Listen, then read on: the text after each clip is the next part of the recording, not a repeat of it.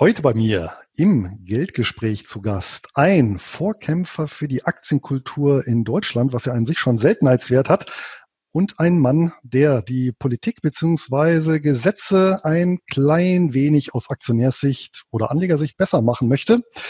Ja, hallo an den Niederrhein und herzlich willkommen, Dr. Gerald Baumann. Ja, danke für die Einladung. Gerne bin ich dabei. Ich äh, freue mich auch mal ein Video drehen zu dürfen. Das ist mein erstes. Und äh, ja, Vorkämpfer für die Aktienkultur. Ja, toller Titel, danke. Ja, wir haben uns ja, ist ja schon eine ganze Weile her, dass Sie mich angeschrieben haben. Und ähm, etwas überraschend, weil die, die, ähm, ja, die Art oder das, was Sie transportiert haben, hatte ich bis dato auch noch nicht. Nämlich, Sie haben sich ja auch gezielt äh, Multiplikatoren, Multiplikatoren gesucht für Ihr Anliegen, nämlich eine Petition. Da kommen wir sicherlich gleich nochmal drauf, eben zur Förderung der Aktienkultur, die ich ja auch gerne unterstützt habe, wie ich auch gesehen habe, viele andere Blogger-Kollegen auch. Nun ähm, ist es ja so, dass ähm, ja der die Deutschen und die Aktien ist ja nicht unbedingt eine Liebesgeschichte. Und leider nicht. leider nicht, das stimmt. Ähm, von daher war natürlich auch so eine Frage, äh, die sich mir gleich gestellt hat: Wie sind Sie denn selber zur Aktie gekommen oder überhaupt sich mit Wertpapieranlagen, mit börsennotierten Unternehmensbeteiligungen auseinanderzusetzen? Ah, das hat schon eine, eine ganz lange Geschichte. Ich habe mich vor ungefähr 20 Jahren selbstständig gemacht und äh, zu dem Zeitpunkt habe ich mich gefragt, wie sorgst du jetzt für dein Alter vor? Ja? Und damals hieß es, wenn du in die gesetzliche Rente weiter einzahlst, ne, dann kriegst du am Ende, am Ende weniger raus, als du eingezahlt hast. Heute weiß ich nicht mehr, ob das so noch richtig ist, aber damals war das so und die, fiel die Entscheidung ganz schnell, nee, das machst du nicht. Und dann war die nächste Frage, was bleibt dir über? Ja, Versicherungen oder Wertpapiere. Und äh, bei Versicherungen hatte ich noch nie ein gutes Gefühl und ich glaube, das hat mich nicht getrogen. Auf jeden Fall, ich habe keine keine Rentenversicherung abgeschlossen, keine Lebensversicherung, das, was man so üblicherweise macht. Und ich habe gesagt, ich setze auf Wertpapiere, ich sorge für mich selber vor, ich bin selbstständig, ich kann das auch selber. Und die ganzen Kosten, die mit Versicherung verbunden sind, die lässt du weg. Ähm, ja, habe ich gemacht. Hat gut funktioniert, glaube ich. Ja, ich bin einer, ich bin einer von den passiven Investoren. Ich setze mal kurz meine Brille auf. Ja, ich bin hier Anhänger dieses Buches. Ich glaube, das kennt jeder. Ja. Ähm, ich, Ein Klassiker. Äh, ich, ich kann auch äh, Dividendenjäger verstehen, ja, würde ich auch gern machen, aber ich glaube, ähm, wenn man es wenn anders machen will, dann, dann wird es zeitintensiver. Ja? Und ich bin selbstständig, ich muss arbeiten, ich habe eine Familie, zwei Kinder, die gehen zur Schule, ich habe da eigentlich keine Zeit für. Und wenn ich keine Zeit habe, dann ist passiv investieren aller Herr Komma genau das Richtige und das habe ich gemacht und das mache ich immer noch. Und ähm, ich glaube, da fahre ich persönlich gut mit. Und ähm, aber sagen wir mal so, die ganzen 20 Jahre hing da so ein Damoklesschwert darüber. Weil ich ja gewusst habe, wenn da irgendwas schief geht im Leben, ja, du hast, also jetzt, ich bin selbstständig Freiberufler, ja, ich, ich baue irgendeinen Mist beim Kunden, ja, und ich habe eine Haftungsfall am Hals, ja, dann ist das weg, das Geld. Ja, und äh, oder anderes Beispiel, die Gesetze haben sich mittlerweile geändert, ja, Eltern werden Pflegefälle. Ja, das kann richtig teuer werden. Ja, und dann kommt das Sozialamt bei dir an, weil die Rente reicht nicht und sagt so, hier, du hast doch Geld, also ja, zahl doch mal bitte schön. Und dann ist meine Altersvorsorge für die Pflege meiner Eltern draufgegangen. Und wovon soll ich dann leben, wenn ich in Rente gehen will? Und äh, gut, ich, äh, also ich habe dafür deswegen eine GmbH gegründet, 2008, ja, mit dem Ziel, so, du sparst jetzt in der GmbH und äh, die zahlt dir dann später eine Rente. Kann man machen als Selbstständiger, ist unglaublich aufwendig, ist unglaublich teuer. Ja, man zahlt beim Steuerberater direkt das Doppelte. Ähm, und das ist einfach nichts für jeden. Und ähm, naja, dann habe ich die Kinder bekommen und äh, die werden jetzt langsam älter und dann habe ich gedacht, was machen die denn? Und äh, dann kommt die Nullzinsphase und ich sehe um Gottes Willen, ja, alles, was festverzinslich ist, bringt überhaupt gar keine Rendite mehr. Ich sehe die ganzen Versicherungen, die, die hören auf, ihre Produkte zu verkaufen, weil sie nichts mehr verdienen. Ja? Ähm, und es ist klar, dass, dass in, in dem ganzen Umfeld eigentlich nur noch Aktien funktionieren. Und das ist ja das, was wir beobachten können. Ja, ich sage jetzt nur mal Corona und V. Ja, jeder fragt sich, wo, wieso kommt dieses V zustande? Ja, weil Aktien sind alternativlos. Wo soll das ganze Geld noch hin? Ja, niemand, der irgendwie sieben Sinne beisammen hat, geht noch in Anleihen rein, wenn er nicht muss. Ja, und ähm, deswegen bleibt meinen Kindern nur noch investieren in Aktien. So, und für die gilt das Gleiche wie für mich. Was weiß ich denn, was in 40 Jahren bei denen passiert, wenn die, bis die zur Rente gekommen sind? Ja, die können auch mal Hartz IV irgendwie empfangen müssen oder die haben Haftung am, am Hals oder eine Privatinsolvenz. Und das war für mich der Auslöser zu sagen, so jetzt, jetzt tust du was. Und dieses Jetzt war noch vor Corona. Ja, und dann kam Corona und um Gottes Willen, ich habe das dann beobachtet. Ich bin engagiert bei dem ähm, Verband der Gründer und Selbstständigen und ja, wir haben unglaublich viele Mitglieder. Ja, man sieht da erwachsene Männer weinen, ja, die denen wird ihr, praktisch ihr Beruf verboten. Sie, sie sollen Hartz IV beantragen und dann ist die Auskunft, die sie bekommen, ja, du hast ja mehr als 60.000 vorgesorgt. Nee, das verbrauchst du dann erstmal. Ja, ich meine, 60.000 Euro für eine Rente, was ist das? Das sind 160 Euro im Monat oder sowas, die man, da, die man daraus kriegt. Also, ähm, ja, habe ich sozusagen, haben mich die Ereignisse eingeholt. Ich habe dann diese Petition gestellt, ja, wie Sie gesagt haben, vor langer Zeit, ja, am 25.06. Und dann hat die ganze Bundestagsverwaltung hat neun Wochen gebraucht zu prüfen, ob sie die denn überhaupt freischalten. Und ja, und dann kam das so Fall und jetzt geht's los. Wir sind bei 5000 Bildzeichnern. Das ist äh, stolz, eine stolze Summe, aber leider im Moment halt noch nicht genug, um jetzt äh, den Petitionsausschuss dazu zu kriegen, sich mit dem Thema auseinanderzusetzen. Da müssen wir 50.000 werden und ich habe aber immer noch Hoffnung, dass wir das schaffen. Insbesondere so ein Video wie heute, das, das kann da helfen. Ja, da arbeiten wir ja dran. Ja. Übrigens, einen Zahn muss ich Ihnen leider so ein bisschen ziehen, nämlich, äh, dass die Versicherungen aufhören, ihre Produkte zu verkaufen. Ich hatte jetzt in einem anderen Zusammenhang mal recherchiert. 2019 war die, war für die Lebensrentenversicherungen ein Rekordjahr mit einem Sprung von 10 Prozent äh, bei den ähm, Einnahmen aus Lebensrentenversicherungen und äh, entsprechenden Kapitalanlagen im Versicherungsmantel. Also da haben letztes Jahr nochmal richtig die Korken geknallt.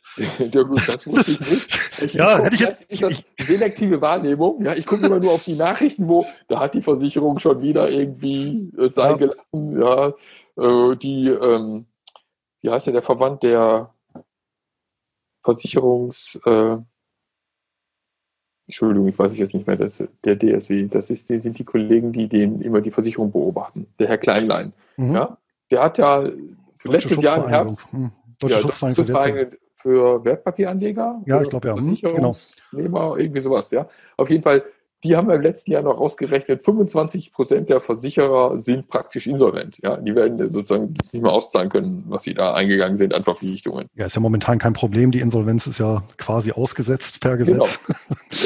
Genau. ja. Nein, aber ähm, anderer Punkt noch. Was glauben Sie eigentlich, warum ist eigentlich die Aktienanlage hierzulande wirklich so unbeliebt? Also ich meine, äh, was mich zum Beispiel auch gewundert hat, in einem seiner letzten Interviews hat, wurde beispielsweise Helmut Schmidt für sein eigenes Magazin, also die Zeit, so eine Wochenzeitung, interviewt und hat da nicht nur kundgetan eben, dass die Aktienanlage ihm selber persönlich nicht behagt, sondern dass er auch die Aktie als Altersvorsorgeinstrument für absolut ungeeignet hält. Und ich meine, wenn das schon ein Ökonom sagt, oder zumindest jemand, also ökonomisch beschlagene Persönlichkeit, zeigen das natürlich schon ein gewisses Bild, aber wo, wo kommt diese Aversion her? Fehlende finanzielle Intelligenz, würde ich sagen. Ja, also ich glaube, das fängt ja schon in der Schule an. Niemand lernt auf der Schule, wie überhaupt Finanzmärkte funktionieren, wie Unternehmen funktionieren. Ja, und niemand hat so einen, so einen volkswirtschaftlichen Blick auf das Ganze. Und äh, ja, niemand weiß auch, wie das Geldsystem funktioniert, dann, bis der Herr Krall dann angefangen hat, ja, und äh, ja, das, das, das nimmt jetzt, wird jetzt langsam mehr, ja, aber in diesen, in den ganzen, ich sag mal, normalen Medien, die nicht Internet heißen, da findet das ja praktisch gar nicht statt. Ja, und wenn man jemanden fragt, äh, was soll sein, ja, am Ende muss da auf jeden Fall eine lebenslange Rente rauskommen, ja, mit Sicherheit. Und garantiert. Garantiert. Garantieprodukte. Ja. Garantieprodukte. Und während du einzahlst, muss anschließend garantiert sein, dass du mindestens das rauskommt, was, was du eingezahlt hast. So. Und das, wenn man mit, nee, ich habe nicht mit Politikern geredet, ich habe mit Leuten geredet, die mit Politikern geredet haben und die sagen mir immer, ja, das sind die beiden Themen. Ja? Garantien, Garantien, Garantien und lebenslang. Es muss bis ans Ende reichen. Und bis ans Ende reicht, heißt ja bei den Versicherern, also du wirst mal mindestens 100 Jahre alt und du könntest ja 120 werden. So und so kalkulieren die und so sehen dann auch die Renten aus. Also Johannes Hesters-Effekt. Ne? Ja, Johannes Hesters-Effekt, genau. Ja, ja, Der war ja der Super-GAU für den Versicherer. Ja, also das, der dürfte, also da, der dürfte selbst aus der Riester-Rente ordentlich Kapital geschlagen wenn es sie dann gegeben hätte.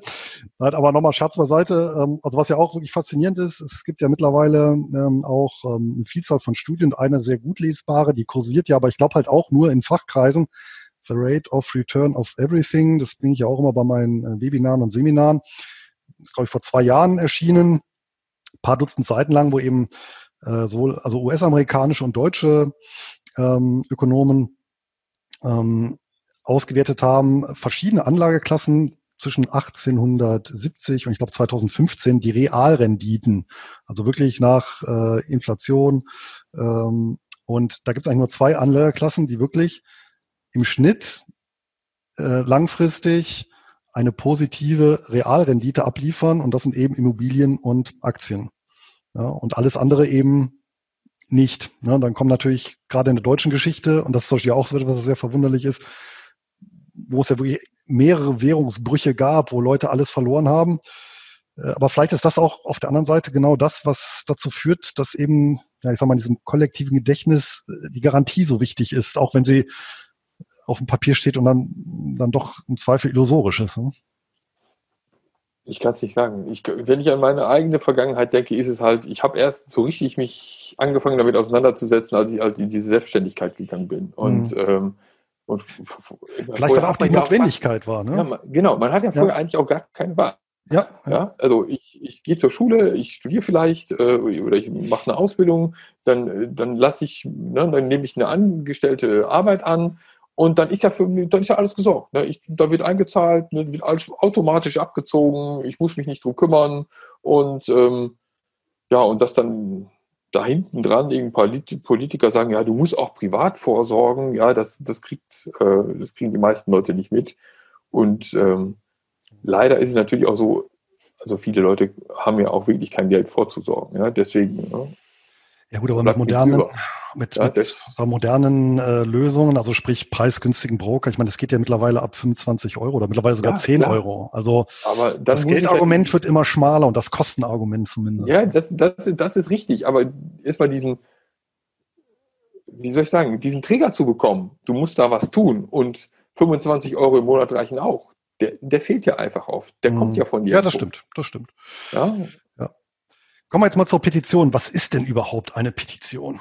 Ich meine, das hört man zwar immer den Begriff wieder, aber ich muss ehrlich gesagt sagen, ich muss das auch erstmal nachschlagen. Ja, das, das, ist eine gute Frage, die hat mir noch keiner gestellt. Ja, also eine, eine Petition ist ein, ein eine Ansinnen eines Bürgers an das Parlament, ähm, dass sich das Parlament mit einem Thema auseinandersetzt. Und ähm, es, es gibt die wildesten Petitionen, ja, also da muss man sich wirklich mal umgucken. Aber am, am, das glaube ich glatt. ja, ja, also äh, manche Petitionen, also ich habe studiert, ja, ich, ich verstehe auch den Text noch nicht mal, ja. Wenn Petitionen veröffentlicht, äh, äh, veröffentlicht, die man wirklich nicht verstehen kann, man weiß, man weiß absolut nicht, worum es geht, ja. Äh, geht trotzdem so. So, ich habe mich bemüht, es möglichst auf den Punkt zu bringen. Man hat nämlich nicht viel Platz in so einer Petition. Da gibt es ganz genaue Einschränkungen seitens des Bundestages. Ähm, und das, am Ende des Tages ist es halt so, man, die Petition wird veröffentlicht vom Bundestag selber, vom Petitionsausschuss und alle Bürger haben die Möglichkeit mitzuzeichnen, zu sagen, okay, das, was der, der andere will, hier, der andere Bürger, das ist das, was wir auch wollen. So, und wenn man auf 50.000 Mitunterzeichner kommt, dann besteht die Verpflichtung des Petitionsausschusses, sich mit dem Thema auseinanderzusetzen. Da gibt es eine öffentliche Anhörung, da kann man dann als Petent selber hingehen. Also der Petent ist der, der die Petition eingereicht hat, kann Experten mitbringen und dann sitzen da Vertreter aus allen Parteien, die im Bundestag vertreten sind und die Bundesregierung und dann wird darüber diskutiert. Und ich glaube, das ist so eine Stunde oder sowas. Und dann hat man halt die Möglichkeit zu sagen, so, ich vertrete hier mindestens 50.000 Bürger, liebes Parlament, ja, und wahrscheinlich sind wir noch viel mehr und wir wollen das erreichen. Wir wollen, dass ihr so ein Gesetz macht.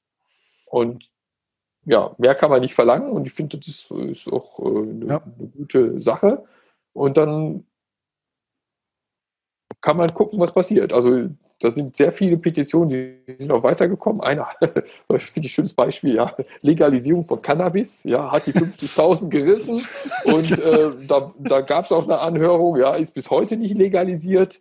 Ähm, ob das hier kommt, weiß ich nicht, kann ich nicht sagen, möchte ich mich auch nicht so äußern, aber ähm, man sieht, ne, man hat sich damit beschäftigt. So, ist, ist keine Garantie dafür, dass da ein Gesetz raus Nein, wird, klar. Ja, aber es, es geht darum, das Parlament soll registrieren, dass da gibt es ein Thema, da solltet ihr euch mit auseinandersetzen. Und ähm, ich glaube, so ein Petitionswesen gibt schon 2000 Jahre oder so. Also ja. das ist jetzt nichts Neues. Keine, ja. Also im Prinzip, wie soll man sagen, eine, eine äh, kleine Luke in den Elfenbeinturm, um äh, die Insassen oder Einwohner desselben äh, zu zwingen, sich mal anzuhören, was man da so vorzutragen hat. Genau. Ja, und also, also, also, jetzt konkret, private Altersvorsorge ist momentan Nullthema, ja, seit mehreren Jahren. Ja. Es, sie, man redet über gesetzliche Rente, ja, was ist da zu ändern? Man will zum Beispiel die, die Selbstständigen und Beamten sollen da einzahlen. Man redet über betriebliche Altersvorsorge, was kann man da noch machen? Aber privat ist abgehakt. Privat ja. ist eine Versicherung und Feierabend. Ja? Genau. Jetzt ist ja Ihre, Ihre Petition, hm, geht ja dahin, ähm, also erstens, na, was ist erstens? Also ein, ein, ein äh, Kapitalstock zu erlauben, jeder Person in Form von börsennotierten Wertpapieren, vorzugsweise Aktien. Ähm, allerdings jetzt mit dem primären Ziel eben der Pfändungsfreiheit. Also sprich, um eben diese besagten Unwägbarkeiten, von denen Sie eben berichtet haben, äh, die ja eintreten können und dann im Prinzip die, ähm, das Sparvermögen zunichte machen, weil man ja darauf zurückgreifen muss, äh, dieses quasi zu blocken. Das ist, das ist der Hauptkern, richtig? Das ist der Hauptkern, genau. Ja. Es soll im Grunde genommen Wertpapier-Depot mit Verrechnungskonto sein, wie, wie das alle kennen. Also alle, ja. die zumindest dieses Video anschauen werden. Ja, äh, mit dem Unterschied, ich kann darauf nur einzahlen. So, ich kann auch umschichten von Aktien in Anleihen und, und ich kann alles machen, was ich da auch sonst nicht machen kann. Nur von dem Verrechnungskonto kriege ich nicht wieder irgendwas runter, ja, bis ich in die Rente gehe. Und, ähm, und im Gegenzug dafür ist es halt geschützt. Ich kann ja, es, es kann alles Mögliche im Leben schiefgehen, aber ich weiß, sobald ich da ein Euro einzahle, ist der für meine Rente da und für nichts anderes. Mhm. Kann mir nicht gefändet werden, kann ich nicht beleihen, kann ich, äh, ja, kann ich Hartz IV kriegen, äh, ist schon Vermögen. Ja, am Ende des Tages ist das für meine Rente. So, und das ist das Verkaufsargument bei den Versicherungen. Für die gilt das nämlich. Wenn ich eine Rentenversicherung abziehe, äh, abschließe, so wie Riester oder Rürup typischerweise heutzutage, dann dann ist das genauso. Die werden nicht gefändet. Ja? Und wenn ich Hartz IV genau. kriege, dann bleiben die auch bestehen. Da kann ich vielleicht dann nicht mehr einzahlen. Ja? Wird bei einem Aktiendepot auch so sein. Aber die werden mir nicht weggefändet. Ja. So. Aber wäre nicht eigentlich für sagen wir, eine wirklich äh, äh breite Durchsetzung, gehen wir, gehen wir mal davon aus, es würde tatsächlich klappen und es würden dann in der Folge, sagen wir mal, AV-Depots ähm, etabliert werden. Also genau das, was Sie sagen, ganz normales ähm, Verrechnungskonto plus Wertpapierdepot, nur eben in der Kennung AV. Das heißt, bis zum 65. Lebensjahr darf das nicht angerührt werden oder bis zum Eintritt in die Rente. Das ist sicherlich auch nochmal so ein sehr strittiger oder problematischer Parameter, sage ich mal. So, ähm, aber um dem wirklich Durchsetzungskraft zu verleihen, wäre da nicht noch interessanter gewesen, das Ganze zu koppeln, dass auch alles, was innerhalb dieses Depots an äh, Erträgen generiert wird, seien es Dividenden oder Kursgewinne, steuerfrei gestellt wird. Ja, ich, gute Idee. ja, Steuerfreiheit ist immer eine gute Idee. Nein, das, das weiß ich. Ja, die, die Kommentare sind öfter gekommen auf der Petitionsseite, ja. auf anderen Seiten und so weiter. Ich bin da voll dafür. Ich sehe das alles ein. Das ist alles richtig. Das geht dann in die Richtung äh, 401k Depots in den USA. Genau. Da ist das auch so. Ähm, ich meine, das ist ja jetzt keine Erfindung von mir, ne? das gibt es ja in vielen anderen Ländern. Ähm, das Problem ist, oder ich habe in die Petition extra als letzten Satz reingeschrieben, ja, Steuern, ja, wollen wir hier nicht betrachten. So, und das habe ich bewusst gemacht. Und das war eine politische Entscheidung. Weil ich felsenfest davon überzeugt bin, dass, wenn wir dieses Fass aufmachen, Diskussionen über Versteuerung von dem ganzen Thema, dann, dann nimmt das kein Ende und zwar auch kein gutes. Ja? Aus meiner Sicht ist das Altersvorsorgedepot der erste Schritt. Und wenn wir das haben, ja, dann können wir die Diskussion eröffnen, macht denn eine Versteuerung Sinn? Ja, oder sollte man das lieber sein lassen? Oder ja, im, im Sinne von Zins, möglichst viel Zinseszinsen und Dividenden ansparen und so weiter. Ja, ja ist ja, alles, ja, ist alles für die Rente und dann, dann zahlen wir vielleicht hinterher Steuern. An dieser Stelle möchte ich kurz unterbrechen, um den Sponsor dieser Podcast-Folge vorzustellen. Als Autor und Blogger schreibe ich nicht nur, sondern lese auch viel und gerne. Und das nicht nur zum Thema Geld und Finanzen. Mein Engpass ist dabei, wie sollte es auch anders sein, die Zeit. So stapeln sich schon einmal mehrere Titel gleichzeitig auf meinem Schreibtisch. Und bereits während der Lektüre fordert das Erinnerungsvermögen sein Tribut. Die Halbwertzeit des gelesenen oder gehörten Worts ist gering. Nur wenige Prozent bleiben im Gedächtnis verankert. Und genau hier kommt mein Sponsor Blinkist ins Spiel. Blinkist fasst die wesentlichen Inhalte von aktuell über 3000 deutsch- und englischsprachigen Sachbüchern zusammen und stellt diese als Text- und Audiodatei zur Verfügung. Abonnenten können diese sogenannten Blinks über die Plattform auf dem PC oder via App auf dem Smartphone abrufen.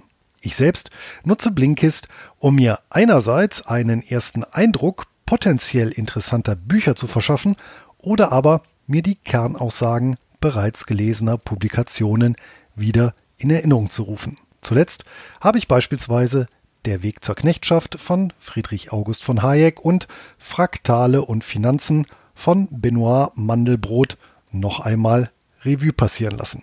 Insgesamt hält Blinkist neueste Ratgeber, zeitlose Klassiker oder viel diskutierte Bestseller aus 27 Kategorien wie Börse und Geld, Geschichte und Wirtschaft bereit. Jeden Monat kommen etwa 40 weitere Blinks hinzu und für alle, die tiefer in den jeweiligen Titel einsteigen möchten, gibt es bei Blinkist jetzt auch Hörbücher in voller Länge. Im Moment gibt es eine Aktion exklusiv für alle Hörer meines Podcasts. Auf blinkist.de-bares erhaltet ihr 25% Rabatt auf das Jahresabo Blinkist Premium. Ihr könnt vorher natürlich alles ausgiebig sieben Tage lang kostenlos testen. Und Blinkist wird B-L-I-N-K-I-S-T geschrieben. Für den Fall der Fälle habe ich die Adresse in den Notizen zur Podcast-Folge und im entsprechenden Blogbeitrag vermerkt. Ja, gute Salamitaktik. Ja, ich meine, das ist ja letztendlich zum Beispiel bei Riester oder Rürup-Verträgen, die gibt's ja auch, zumindest mit einem relativen Aktienanteil, können wir sicher auch nochmal drauf äh, eingehen gleich. Da ist das ja genauso. Da ist ja tatsächlich so, dass die Erträge eben nicht versteuert werden, ungeschmälert dem Konto zufließen und dann äh, letztendlich wieder angelegt werden können. Ne? Ja. Und was ich auch nochmal bei den Recherchen ganz faszinierend fand, ich meine, dass sogar die, was jetzt die Aktienkultur angeht, jetzt nicht ganz so weit von uns entfernten Franzosen, ja, ja. Äh, selbst die haben es ja geschafft äh, mit dem Plan, Plan d'épargne äh, en Action, ich hoffe, ich habe das richtig ausgesprochen. Also ich P kann Französisch, aber ja, wahrscheinlich wird es richtig sein. Die haben sowas, ja. Ein steuerfreies Aktiensparen. Also genau das im Prinzip, äh, was genau. Sie sagen, so ein Pfänd, also pfändungsfrei weiß ich jetzt nicht, aber auf jeden Fall so ein gekennzeichnetes Depot bis 150.000 Euro. Ähm, fallen da keine Steuern an, ne? dass man da ja. sparen kann. Ne? Und das, ich glaube, ich glaub, man darf aber nur französische Aktien kaufen oder so. Also, also ja gut, also ein bisschen, also ja. ein bisschen Französisch muss natürlich da sein. Das ist ja klar. Ja, also. das war lustig. ja, nee, aber, aber Wobei, das, wäre wahrscheinlich immer noch besser als gar nichts halt. Ne? ja. Ne? Ja, aber der Herr Macron ist ja jetzt auch jemand, der sich mit Finanzen auskennt. Ja? Also ich, äh, im Gegensatz, glaube ich, zu unseren Politikern, Entschuldigung. Also bei Herrn Scholz habe ich zumindest so meine Zweifel. ähm, muss ja, also ich meine, das lachen wir aber eigentlich sehr traurig, weil die äh, nächsten Gesetze, die da auf uns zurollen, ähm, sprich Transaktionssteuer, die sind ja auch nochmal aktionärsfeindlich ausgesprochen. Und ja. die äh, Verlustverrechnungsbegrenzung die dazu führen kann, je nach Konstellation, dass man sogar, obwohl man real Verluste gemacht hat, trotzdem noch Steuern bezahlen muss. Das ist natürlich, oder das sind natürlich zwei, äh, ja, ich will nicht sagen Todesstöße, aber doch zwei, ja, massive äh, ja, Waffen aus dem Arsenal gegen ja. äh, Also da, da, ja. da, sind, da sind abstruse Gesetze, was soll das kann ich sagen. Zum Glück ist gerade dieses ähm, diese Besteuerung der Gold ähm, nach einem Jahr, die ist, glaube ich, jetzt gerade vom Tisch geflogen, ja, aber ich, ich kann auch ein schönes anderes Beispiel nennen, ja, meine GmbH, in der ich ja fürs Altersvorsorge, ja, mit ETFs, äh, ne, die muss jedes Jahr die Buchgewinne versteuern. Ja. Ja, also man realisiert gar keine Gewinne, aber ja, der Kurs ist gestiegen, ja, das ist ein Gewinn und deswegen musst du die versteuern. Ja. Das ist abstrus, ja. Also ja. Solange, ja, solange ich das nicht verkaufe, ja, ist das, ist das einfach nur einfach gar nichts, ja. Es ist ja. kein Gewinn. Wissen wir ja alle.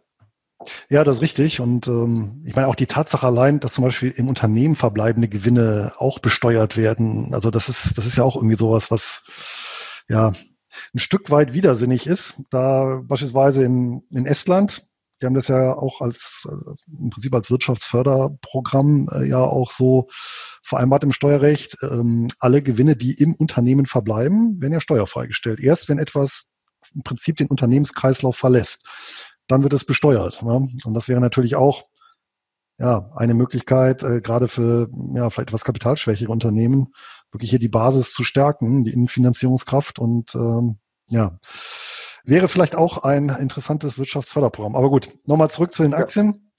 Ja. Ähm, guter Ansatz, Salamitaktik, erst überhaupt ja, ein entsprechendes AV-Depot, nenne ich es jetzt mal, überhaupt hinbekommen und danach das Steuerthema angehen. Hm. Nun ist es ja so, ich hatte es ja gesagt, also im Prinzip mit der Riester-Rürup-Rente und teilweise auch mit der betrieblichen Altersvorsorge gibt es ja zumindest eben solche Modelle, hm, wo ich ja steuerfrei gestellt bin und je nach Anbieter, ich eine wenige gibt es ja, wo ich ja dann auch in Aktien investieren kann. Ja. Warum, warum also, also äh, bei Riester-Rente fällt, fällt mir zum Beispiel der Anbieter Fair ein. Ja, genau, die kosten, glaube ich, 36 Euro im Jahr plus 0,4 Prozent. Ja, also ich sag mal, das ist noch alles im vertretbaren Rahmen, also auf jeden Fall im Vergleich zu einer Versicherung. Ja, nee, das ist, ist nee? vergleichbar. Nee, also ich habe jetzt gehört, letztens, das durchschnittliche Riester-Anlage, die monatliche Anlage ist 125 Euro. So, wenn ich da im Jahr 36 Euro Gebühren plus 0,4 Prozent zahle, dann bin ich auch schon bei 5 Prozent ungefähr, die ich da an Gebühren verliere. Und äh, das läppert sich im Laufe der Jahre zusammen. Das ist nicht weit entfernt von normalen Versicherungen. Okay. Ja. Gut. Ja, hängt natürlich, ja, und, gut, hängt und, natürlich und vom Volumen ab. Billigen, ja, die sind genau, die ja, das sind die, ja, ja, das sind die günstigen, das stimmt. Also das auf jeden Fall. Und, äh, und halt die ersten, glaube ich, auch, die das so digital gemacht haben. Also diese komplette Online-Abwicklung. Aber was spricht denn jetzt, wenn jemand sagt, naja, ich möchte Aktien sparen fürs Alter und ähm, ja, ich äh, ja, ich möchte das Ganze eben möglichst steuerschonend machen und pfändungsfrei, der könnte ja einfach entsprechende äh, entsprechenden Riester-Vertrag abschließen mit dem entsprechenden Volumen. Ich kann ja auch mehr sparen als das, was jetzt förderfähig ist. Und dann habe ich ja im Prinzip Ihr Ziel oder das, was Sie mit der Petition verfolgen, eigentlich schon erreicht. Nee, nicht ganz. Mhm. Also, erstens bin ich nicht so flexibel. Ja, also wenn ich jetzt äh, merke, dass das mit dem F ETF nicht so gut läuft, ja, dann, äh, weil ich vielleicht den falschen ausgesucht habe am Anfang, ja, ich habe, äh, weiß ich nicht, ich habe geglaubt, dass äh, ein ETF auf dem DAX wäre eine gute Idee, ja, und dann stelle ich fest, ja, äh, Deutschland, äh, ja, da schlägt der demografische Hammer zu und in zehn Jahren entwickelt sich das so gut wie gar nicht mehr, mhm. dann, ja, wird Umschichten schwierig, ja, in so einem Versicherungskonstrukt. Da gibt es auch wieder ganz wenige Anbieter, glaube ich, wo das noch wieder geht. Ja, aber das wird immer schmaler. Und ähm, das ist das eine. Dann ist der Kostenmantel, der ist ja, der bleibt. Ja, ja. Und der ist äh, in dem Fall, ich würde sagen, ETF kosten mal zwei, wenn ich wenn es günstig habe, sonst ist es noch teurer. Und das ist bei Zinseszinseffekten äh, schon erheblich. Und ähm, naja, und gerade bei Riester, äh, ich meine, das, da, da, haben wir jetzt dieses Riester-Desaster erlebt. Ja, ich weiß nicht, äh, ob Ihnen der Begriff irgendwie untergekommen ist, habe ich mehrfach im Internet gelesen. Ist jetzt mit dem Corona-Crash, ja, sind die ganzen Riester-Fonds, also fondgebundenen Riester-Verträge, die sind ausgestiegen aus den Fonds. Weil die mussten und zwar ja zum Tiefpunkt. Ja. Zum Tiefpunkt. Ja. Zum Tiefpunkt. Zum Tiefpunkt. Die mussten ja das, den Kapitalerhalt garantieren. Und Kapitalerhalt war der Tiefpunkt. Ne? Als es bis unten gekommen ist, da sind die alle ausgestiegen und haben gesagt, um Gottes Willen, wenn es noch tiefer fällt, dann müssen wir halt drauflegen. Ja, und äh, deswegen haben die gesagt, nee, äh, da hören wir jetzt auf, sind ausgestiegen. So, und äh, nachdem die Aktienkurse sich 30 Prozent erholt hatten, sind sie, haben sie gesagt, oh ja, jetzt können wir wieder anlegen. Ja. ja, ja, aber ich muss halt sagen, de, aber de facto ist natürlich jetzt die ganze Rendite der, der Ansparphase davor weg. Ja, ja, ja. So, ich habe jetzt Kapitalerhalt. Ich, dieses ganze Thema, ich, ich spare in, in ETFs über diese Versicherung, ist damit ad absurdum geführt worden. Genau. Ich glaube, das ist auch der zentrale Punkt, eben diese, diese Garantievorgabe hat letztendlich genau diesen Verträgen das Genick gebrochen, weil ich kann den Anbieter ja auch verstehen, dass er irgendwann ab einem Minus an den Kapitalmärkten die Bremse zieht und sagt, so, jetzt müssen wir aussteigen, weil äh, sonst kann ich den Kapitalerhalt, äh, da muss ich ja auf in Anführungsstrichen sichere Anlagen zurückgreifen, ja, wie äh, ähm, kurzfristig kurzlaufende äh, Euro-Staatsanleihen bester Bonität. Ja, und ähm, da kommen die aus dem Dilemma kommen die eben nicht raus. Ne? Und ich glaube halt eben tatsächlich auch, dass genau diese Garantie, aber da sind wir eben beim deutschen Knackpunkt, ähm, das große Dilemma ist. Aber glauben Sie nicht auch, dass selbst wenn alles durchgeht, wie geplant, dass dann tatsächlich genau die Garantie äh, wieder so ein Punkt sein wird, der vielleicht am Anfang nicht, aber spätestens wenn die erste größere Krise kommt und dann sagen wir eine Million AV-Depots davon betroffen sind und dann die Anleger sagen, ah, das ist jetzt doof, jetzt haben wir ja, stehen wir ja alle unter Wasser, nee, eine Garantie wäre ja eigentlich doch besser. Und dann natürlich das äh, politisch ja, umgesetzt wird. Das, ja gut, das wäre der Super-GAU, ja. Also jetzt wird den, dann wird den Leuten noch vorgeschrieben sozusagen, was sie in ihr AV-Depot reinlegen müssen. Ja. ja äh, dann, dann gut. Meine, meine Devise ist ja, mit dem AV-Depot kann jeder selber so vorsorgen, wie er das für richtig hält. Muss ja nicht jeder Aktien nehmen. Ja? Wenn, ich, wenn ich die sichere Nummer fahren will, dann kann ich mit dem AV-Depot die Versicherung nachbilden und bin dann noch kostengünstiger. Also ich kaufe Staatsanleihen. Ja? Und wenn ich ganz sicher gehen will, kaufe ich deutsche Staatsanleihen. Dass das momentan keine gute Idee ist, wissen wir alle. Ja? Dann lege ich ja Geld drauf sozusagen. Ja? Aber ich kann das machen. Ja, das, das hindert oh, mich ja. an niemand dran. Aber dafür bekomme ich weniger zurück. Das, dafür kriege ich weniger zurück. Und wir alle wissen, ja, dass Rendite und Risiko halt korreliert sind. Ja? Das stimmt. Ein Risiko ein, erwirtschafte ich keine Rendite. Ja. So. Und wir wissen alle auch, wenn ich breit genug streue und lang genug warte, ist das mit dem Risiko kein Problem. Ja? So. Ja. so und, das, und, deswegen sagt ihr, das Risiko, das eigentliche Risiko, das ich habe als, in, als jemand, der fürs Alters vorsorgt mit Wertpapieren, ist das persönliche Risiko. Alles andere kann ich über Zeit und Streuung wegmitteln. Ja. aber das persönliche Risiko, dass man Totalverlust hat, ja, und das ist ja, ich meine, das ist ja noch, das Risiko ist ja noch viel größer, als dass es jetzt mal einen Crash gibt, äh, es geht 30 Prozent in den Keller, so wie jetzt bei Corona, und dann steigt es wieder. Ja, und ich muss vielleicht anfangen, irgendwie in die, Aus, in, in die Auszahlungsphase komme ich rein und das ist gerade 10 Prozent gefallen, sage ich mal. Ja, das ist ja, das, das ist dann vielleicht nicht, nicht so dolle, aber ja. ja ist kein Totalverlust. Nee, ja, Totalverlust nicht, aber es könnte ja auch ein Szenario nehmen wir die 2000er Jahre, das war ja ein verlorenes Jahrzehnt. Ne? Also wer halt äh, irgendwie 99, 2000 noch auf dem Höhepunkt der, der Dotcom-Bubble-Blase eingestiegen ist, der muss ja dann auch nochmal, ja, ich glaube so um die elf Jahre warten. Ne? Also egal ob jetzt Amerika oder Deutschland, ja, die Kurse dann wiederzusehen. Ich meine, das Genau, aber das wissen wir ja alle. Ne? Die Anlagezeiträume sind, sind 10, 15 Jahre plus. Ja? Gut, so, der Vorteil ist ja, ich komme ja nicht raus. Ne? Ich, komme ja, ich ziehe kann das Geld ja nicht ich raus. Ich komme nicht raus. Genau, ja. Okay. Nee, ich kann das Geld nicht rausziehen, ich muss das liegen lassen. Genau. So gesehen, ja, den, den habe ich noch gar nicht betrachtet. Ja, ich habe ja keine Wahl. Ja, außer Außer ich bin, äh, ich gehe in Cash und das wären irgendwie, ja, das ist 15 Jahre auf dem Konto. Ja, aber, aber ich glaube, ich glaub, in so einem Szenario ist dann tatsächlich, dass man sagt, naja, okay, ehe ich es jetzt in Cash äh, rausziehe, dann lasse ich es halt einfach da liegen. Ich, also, also da, ähm, vielleicht äh, würde das einhergehen mit einem Fatalismus, der sich in dieser Beziehung dann positiv auswirken würde, weil ich dann ja, ja. mich dann komplett rausziehe und verkonsumiere. Und ähm, Wobei der Supergau, ja. der ist mir noch eingefallen, ähm, als ich das Konzept auch gelesen habe, da ist mir Argentinien eingefallen, nämlich 2008. Da war ja die Frau Kirchner Präsidentin und wir erinnern uns, äh, Argentinien ist ja seit einigen Jahrzehnten notorisch klamm.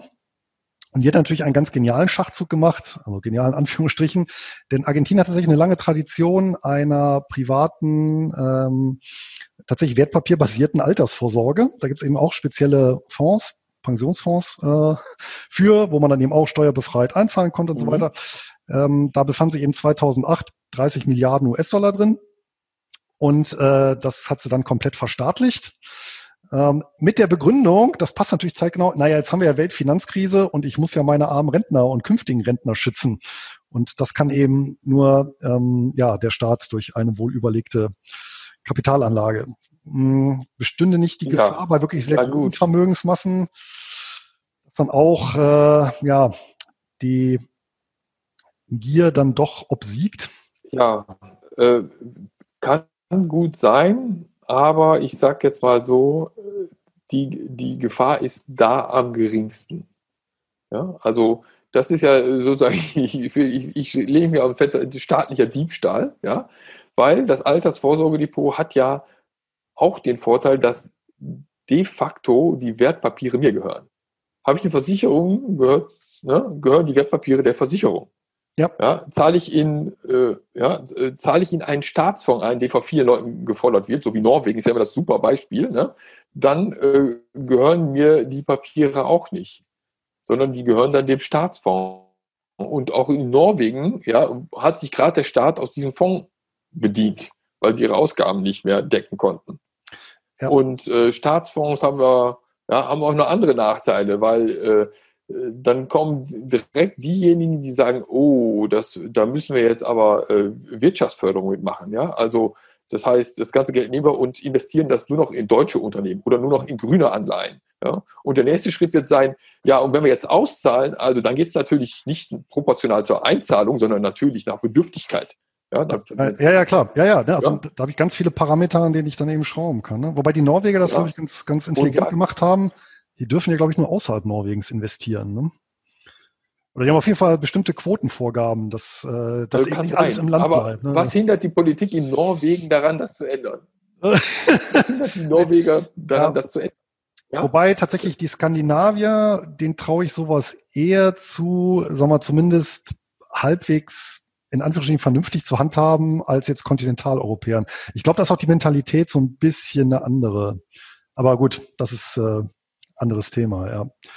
Genau. Aber ja. klar, ähm, und äh, letztendlich, das ist natürlich auch so ein Knackpunkt ähm, bei einem AV-Depot deutschen Zuschnitts, dass ich dann natürlich eine Vielzahl von Parametern habe, die dann wieder natürlich dem politischen Prozess unterliegen. Ja, und ich meine, ein Thema ist ja beispielsweise, was ist mit so Sondersituationen, ähm, wenn ich beispielsweise eine ungünstige Gesundheitsprognose habe und sage, naja, jetzt habe ich halt noch mein AV-Depot, jetzt würde ich es aber gerne auflösen, weil mit 65 ja. werde ich da nicht mehr viel von haben. Oder wenn die Grenzen einfach hochgesetzt werden, obwohl genug Geld drin ist und ich mich gerne damit zur Ruhe setzen wollen würde. Ja. Das sind jetzt Sondersituationen, die kann man nicht alle durchdiskutieren. Ja? Also ich denke zum Beispiel, wenn jemand jetzt früh verrentet wird, ja, es ist gesundheitlich so angeschlagen, dass er früh verrentet wird, ja gut, dann hat er ja die Rente. Also dann geht das Alter früher aus meiner Sicht. Ja, so würde ich das regeln.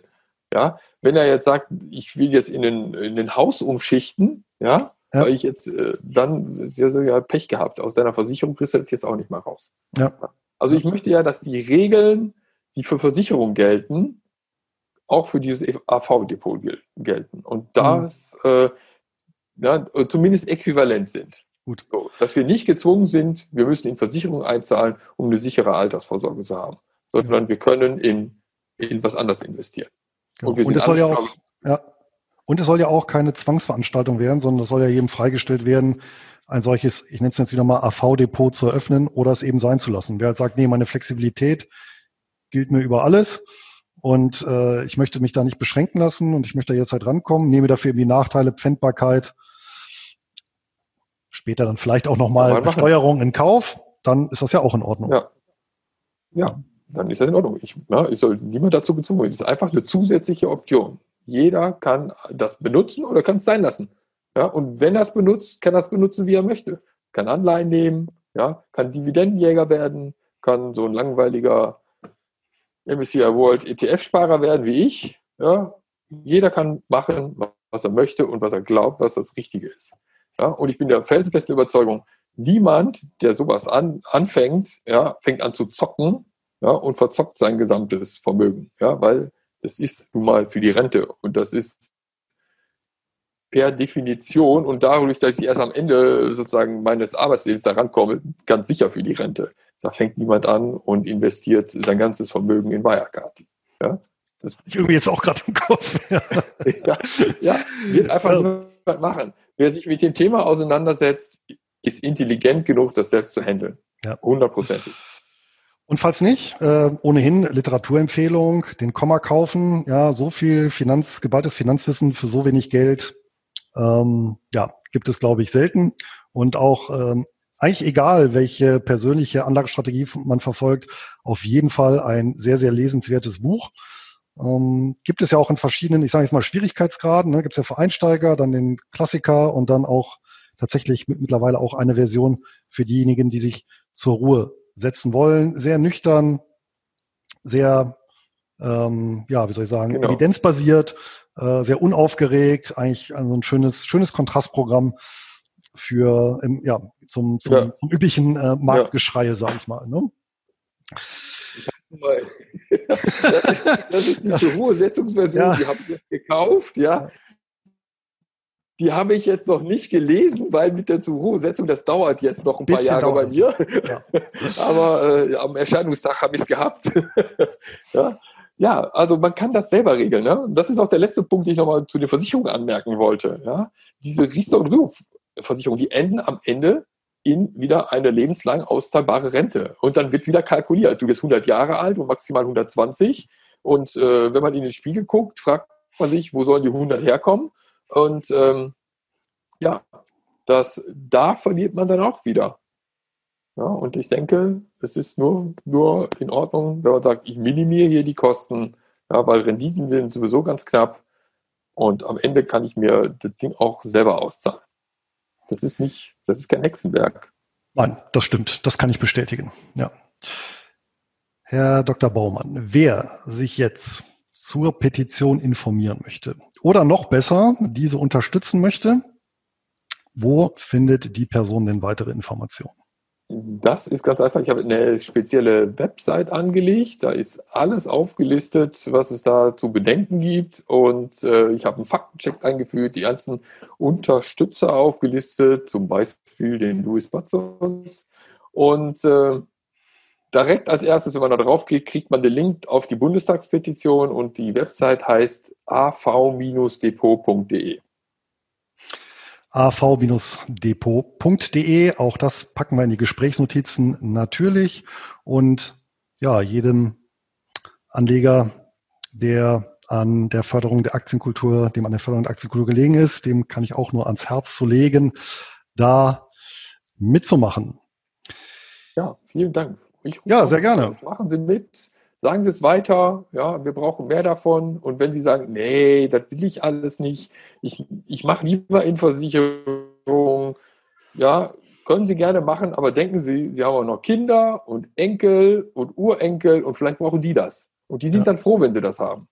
Ja, und vor allem auch, und damals auch im Vorgespräch kurz drüber unterhalten, eben nicht nur immer meckern über die Olaf äh, Scholz und andere dieser Welt, sondern eben auch ein Stück weit das äh, in die eigene Hand zu nehmen und ja, ähm, wenn es in kleinen Schritten Veränderungen sind, die zum Positiven hin wirken und jede Option mehr, die wir haben, ähm, ist besser, als wenn sie nicht da ist. In diesem Sinne, Dr. Baumann, wünsche ich Ihrem Unterfangen ja, viel, viel Erfolg. Ähm, und ich hoffe, okay. dass die notwendige Zahl von 50.000 waren es, ja, 50 ja, 50.000 Unterstützer ist schon, ist schon eine Hausnummer, aber vielleicht mit vereinten Kräften schaffen wir die Zahl. Und äh, ja, es wäre mir ganz besonderes Vergnügen, wenn Sie dann als Petent vor oder im äh, Bundestag bzw. dem entsprechenden Ausschuss dann vortragen können in der Art und Weise auch äh, ja, Stück weit wie Gerd Kommer, nüchtern, sachlich, wie Sie auch hier gemacht haben.